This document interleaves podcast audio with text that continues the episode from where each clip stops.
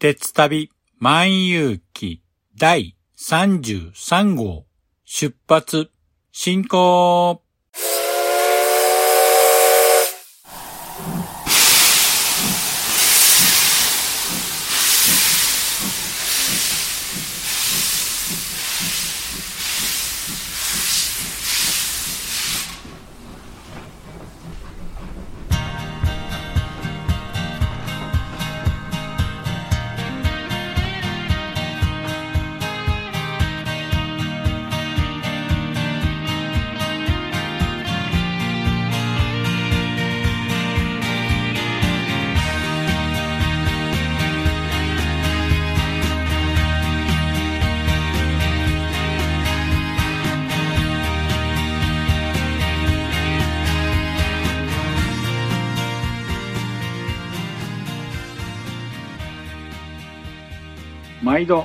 乗車ありがとうございます。鉄旅万有記は鉄道と旅好きのしんちゃんが鉄旅についてゆるーく語るポッドキャスト番組です。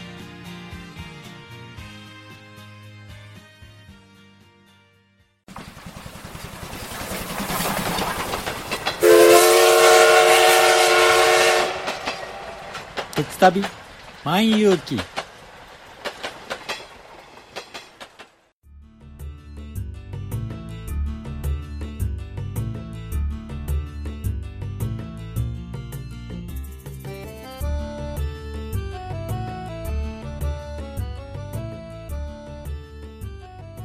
皆さん、こんにちは。鉄旅万有記パーソナリティを務めさせていただきます。しんちゃんと申します。よろしくお願いします。このところですね、本業が忙しくなり、前回の配信から長らく時間が空いてしまいました。なんとか時間をやりくりしまして、年内の配信がどうにかこうにかできることとなりました。ほんと、あっという間に今年2020年もあと数日となってしまいました。今年はほんと1月からいろいろあった年ですよね。なんといっても新型コロナウイルスの感染拡大が今年一番のニュースでしたね。新型コロナウイルスのニュースを聞かない日はほとんどありませんでした。それに今年の流行語大賞は3密に今年の漢字は密だそうで、どちらも新型コロナウイルス関連の言葉となりました。そんな中、2020年の鉄道業界もいろいろとあり、各鉄道会社は減収減益を発表しています。そんな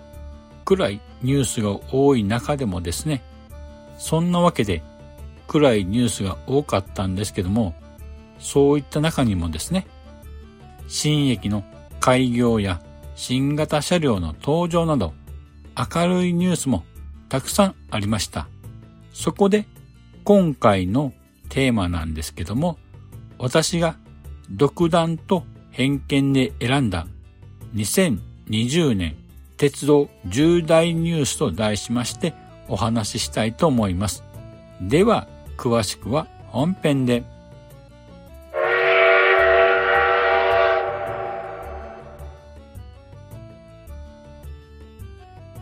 では、本編です。今回は私が独断と偏見で選んだ2020年鉄道重大ニュースと題しましてベスト10方式で今年気になったニュースを発表したいと思います。では、早速発表していきたいと思います。第10位は、山手線に新駅、高輪ゲートウェイ駅開業。JR 山手線にですね、49年ぶりとなる新駅、高輪ゲートウェイ駅が3月14日に開業しました。私も開業当日に行ってきたんですけども、天井も高く、壁もガラス張りで、とても明るい校内でしたね。それに床や階段には木製素材が使われていて、どことなく温かみのある雰囲気の駅でした。では、第9位は、イズクレイル運行終了。イズクレイルは、土休日を中心に小田原駅から伊豆急下田駅間を1日1往復する伊豆方面の観光列車でした。2020年6月28日をもって運行終了となってしまいました。でも、新型コロナウイルスの感染拡大の影響で4月4日の運行と6月28日のラストランの運行が中止となってしまったので、事実上は3月29日が最終運行となってしまいました。このイズクレイルなんですけども、常磐線の特急日立で使用されていた651系の1000番台を改造した観光列車で、女性をですね、メインターゲットにした観光列車で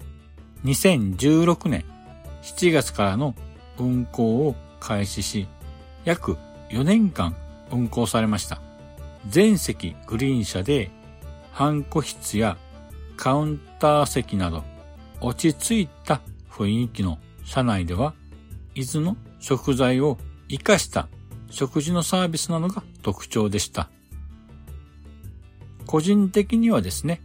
今年運行が開始したサフィール踊り子よりもこちらのイズクレイルの方が実は好きでした。そして第8位はサフィール踊り子運行開始。サフィール踊り子は東京から伊豆急下田駅間を結ぶ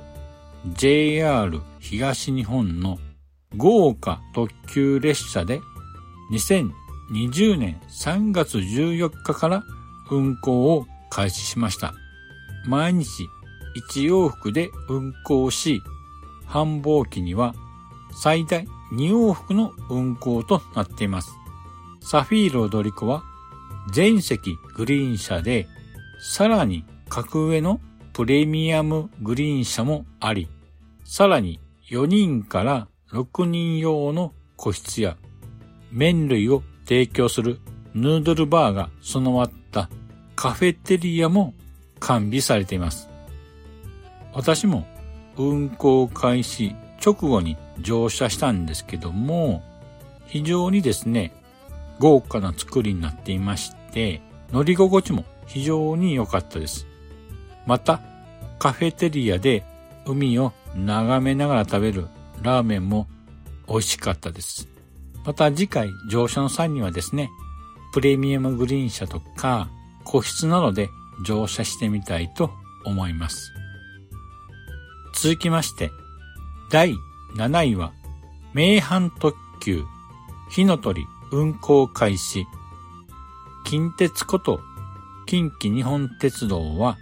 大阪南波駅から近鉄名古屋駅間を結ぶ名阪特急に新型車両の8万系電車火の鳥を2020年3月14日より運行を開始しました。特徴は近鉄版グランクラスとも言えるプレミアムシートが先頭車両に完備されており、座席は2プラス1の横3列の配置となり、大きな窓ガラスからの眺望もいいハイデッカー仕様となっています。それに電動リクライニングシート、バックヒーター、コンセント、読書灯など完備されており、至れり尽くせりのラグジュアリーな感じの座席となっています。また、普通車両のレギュラーシートも JR のグリーン車ナビの設備で乗り心地も最高の座席となっています。私もですね、運行開始して間もなくプレミアムシートで乗車してきました。確かに乗り心地は最高でした。ゆったりとしたシートに座ってですね、車窓を眺めていたんですけども、名古屋までの2時間はあっという間の時間に感じてしまうほど非常にリラックスした時間を過ごすことができました。さあ、どんどん発表していきますね。第6位は、東海道新幹線 N700S 運行開始。N700S は JR 東海が2020年7月1日から東海道新幹線にて運行を開始した新型新幹線車両となります。この N700S の特徴は先頭車両の形状が両サイドのエッジが立てたデュアルスプリームウィング形と呼ばれる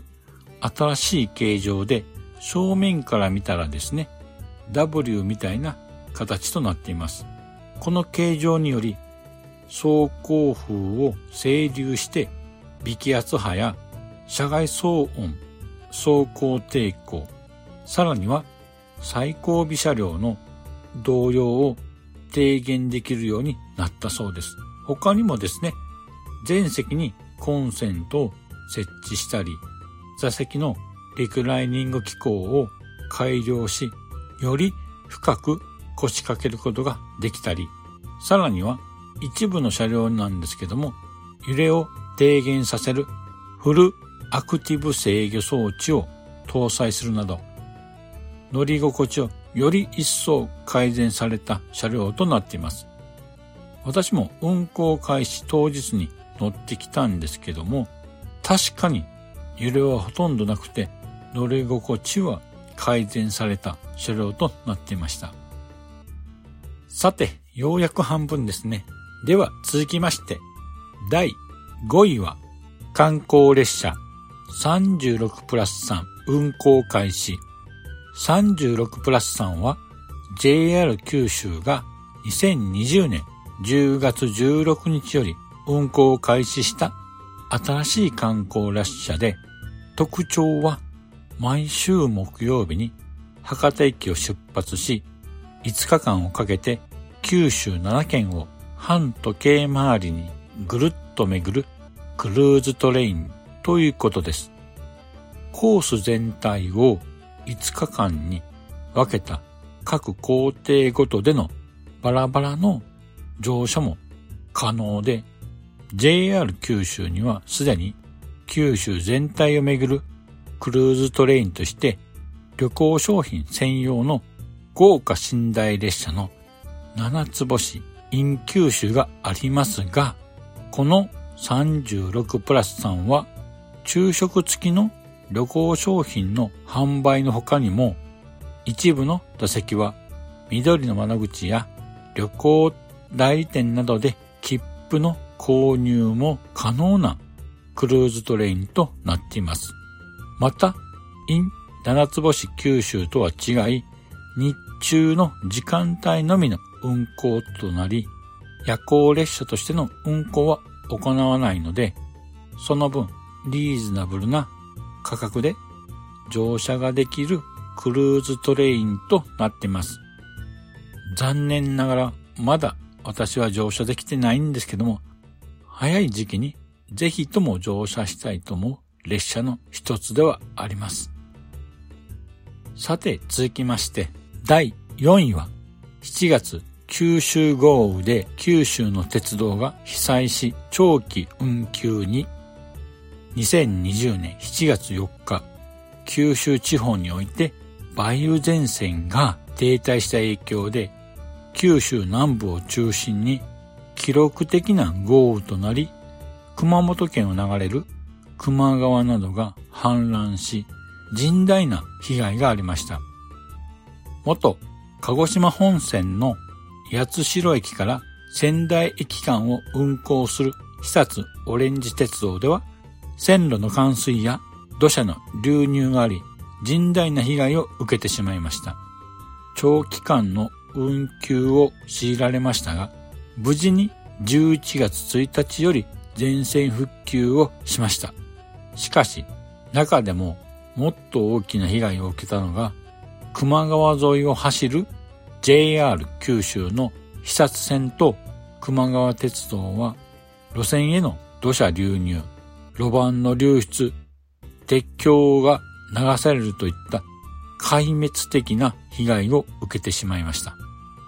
私は8月7日に人吉へ入り、人吉駅や小樽駅周辺を見てきたんですけども、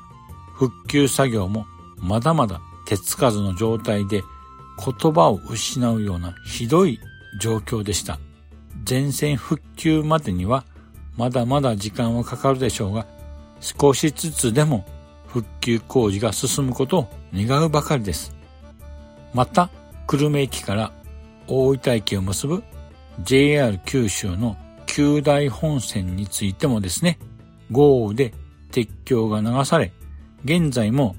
文後森駅から湘南駅間で代行バスによる運転が続いていますが、JR 九州の発表によりますと、2020年度内の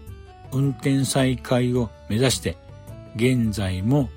復旧工事の真っ最中とのことです。各路線の一日も早い全線開通を心より願うばかりです。さあ、いよいよベスト3の発表です。第3位は SL 鬼滅の刃運行今年2020年社会現象にもなった鬼滅の刃なんですけども今年秋には JR 九州と鬼滅の刃がコラボしまして様々な催し物がありました。その中でも劇場版鬼滅の刃無限列車編に登場する無限列車を模した SL 鬼滅の刃が11月中の5日間だけ運行しました。普段は観光列車 SL 人吉として熊本駅から人吉駅間を運行する8620系蒸気機関車をナンバープレートをですね、特別に無限と変更して熊本駅から博多駅間を SL 鬼滅の刃として臨時運行しました。その人気は凄まじく、1ヶ月前の切符の発売日には1秒で切符が売り切れるほどの大人気となりました。私は運よく運行初日の11月1日の切符をできたので乗車してきました。無限のプレートをつけた SL 鬼滅の刃はまさしく映画に出てくる無限列車とほぼ同じで車両の内装につきましては鬼滅の刃仕様となっており鬼滅の刃ファンにはたまらない列車となっていました。SL 鬼滅の刃の運行日には駅や沿線にはたくさんの鉄道ファンや鬼滅のファンが見物に詰めかけてもうそれは大盛況でした。そしてあまりの人気ぶりにですね、JR 九州は12月に追加運行を決定したほどです。この鬼滅の刃人気はまだまだ衰えることはないでしょう。となれば、また来年2021年でも再び SL 鬼滅の刃が運行してくれるかもしれません。その日が来るのを心待ちにしたいと思います。さて、続きまして、第2位は、ウエストエクスプレス銀河運行開始。ウエストエクスプレス銀河は JR 西日本が9月11日より運行を開始した中夜行療養の新しい長距離列車で、七つ星イン九州やトワイライトエクスプレス水風、トランスイート四季島など豪華寝台列車とは違い、気軽に JR の乗車券と指定席に乗ることのできるカジュアル感覚の長距離列車ということで運行を開始した列車となります。しかし現在は新型コロナウイルスの影響で旅行商品としての販売のみとなっています。このウエストエクスプレス銀河なんですけども、車両はですね、昔近畿圏内で新快速として運行していました117系の電車を改造した列車で、内装は中高にも夜行にも対応した車両となっています。座席はグリーン指定席のワーストシート、伸び伸び座席のクシェット、コンパートメントのファミリーキャビン、グリーン個室のプレミアムルーム、そして普通指定席のリクライニングシートと様々な座席が用意されています。リクライニングシート以外は夜行時にはベッドとして利用できる座席となっています。それにですね、運行区間は季節により変わりまして、今年2020年9月から11月までは京都、大阪から島根県の出雲市間を夜行で運行し、12月から来年の3月までは大阪から下関間を中高で運行します。また4月から6月には再び京都、大阪から出雲市間を夜行で運行します。その後、夏には大阪、京都から和歌山の新宮駅間を夜行と中高で運行する計画だそうです。こういったように季節ごとに行き先が変わる運行計画となっているので、今後の計画は非常に楽しみですよね。私の場合はどうにかこうにか苦労の末、旅行商品の抽選販売になんとか当選し、出雲市から大阪間の夜行に乗車することができました。車内はですね、紛れもなく夜行列車の車内でしたね。久々に夜行寝台列車に乗車するということで、ワクワクドキドキが止まらなくて、なかなか寝つくことはできませんでした。このウエストエクスプレス銀河の人気に影響され、どんどん夜行列車が復活してくれるといいなぁと願うばかりであります。そして第1位は震災からの復旧常磐線豊肥本線全線開通今年2020年震災から復旧しようやく全線開通した路線があります。それは常磐線と豊肥本線震災から長い月日をかけてようやく復旧工事が完了し、今年2020年、ようやく全線開通を成し遂げた路線です。まず、常磐線なんですけども、こちらは東京の日暮里駅から千葉県、茨城県、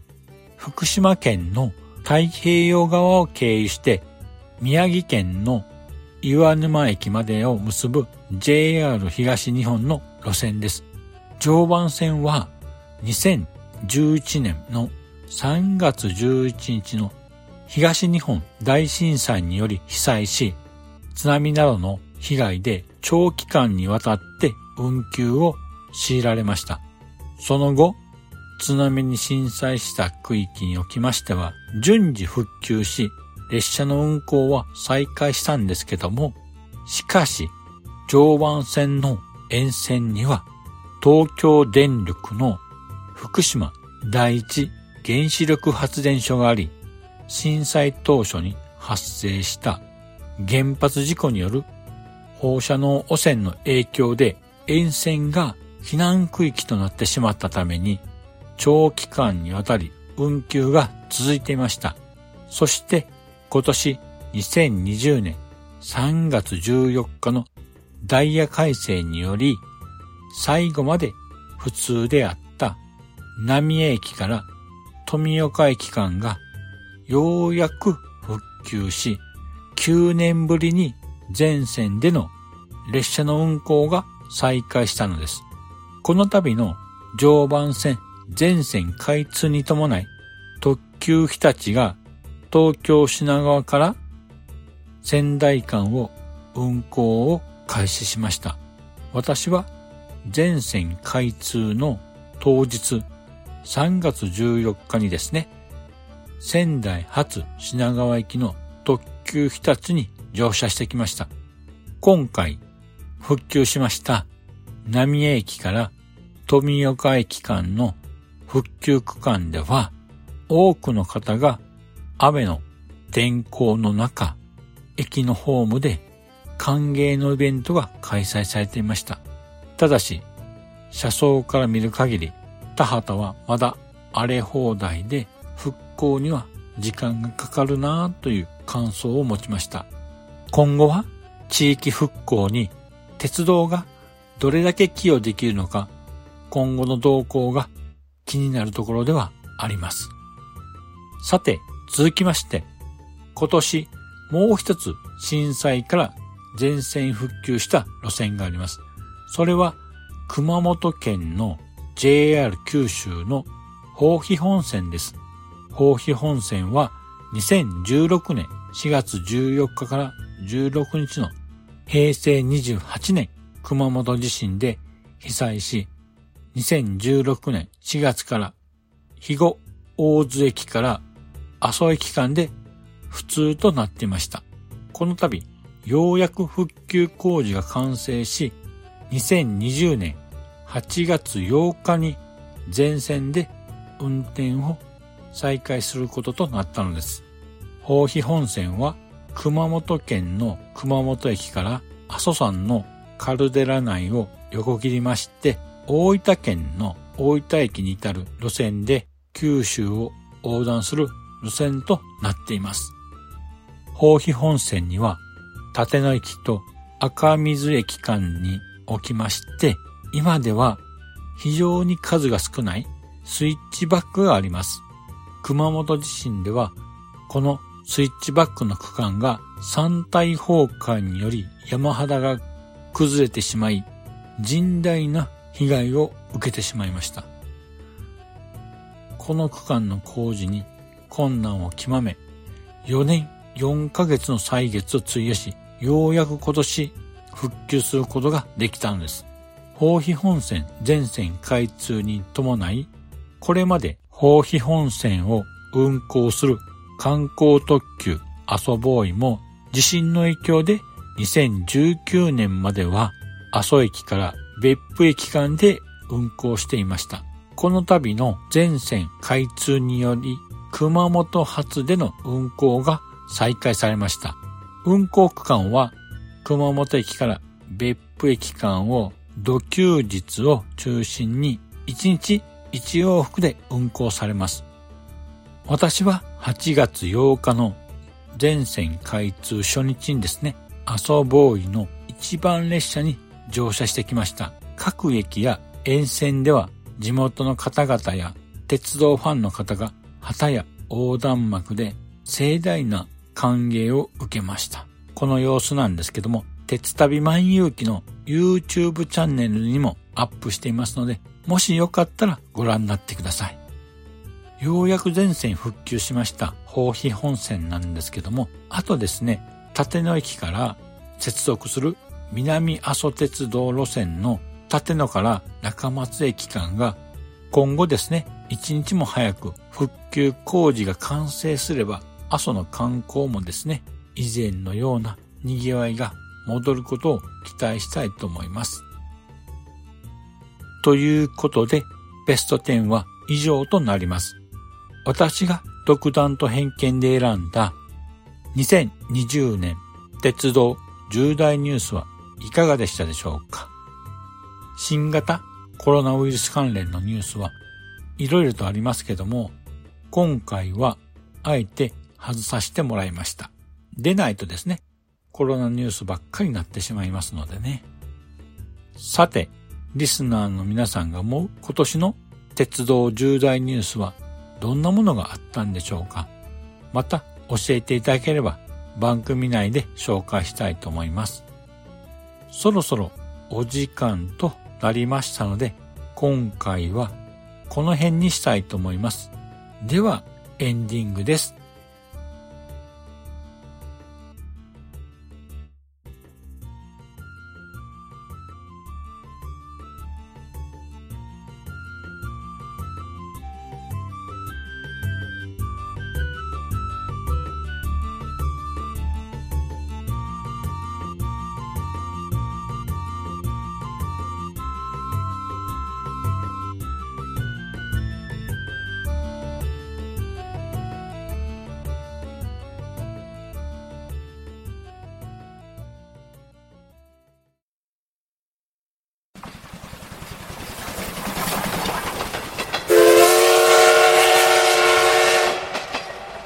鉄旅万有記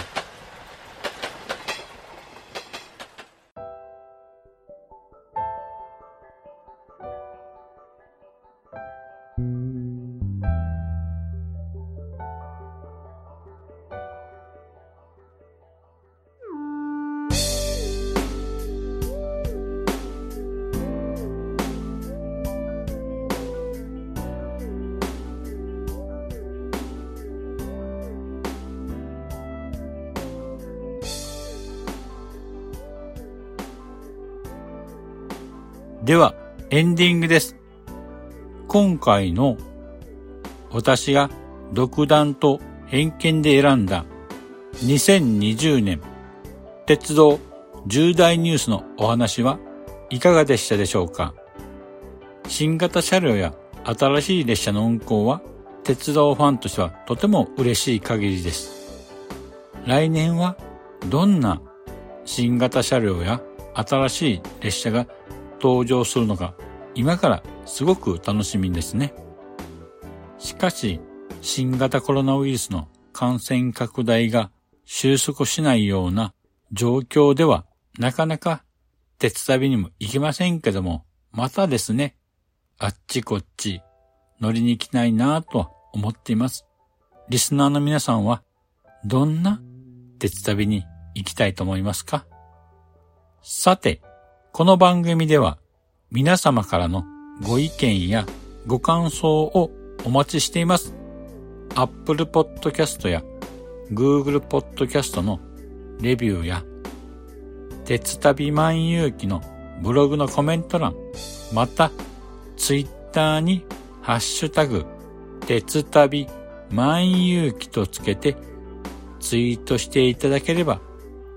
番組内で紹介させていただきたいと思います。そろそろ今回はこれにて終了したいと思います。では次回もお楽しみに失礼いたします。あ、ほい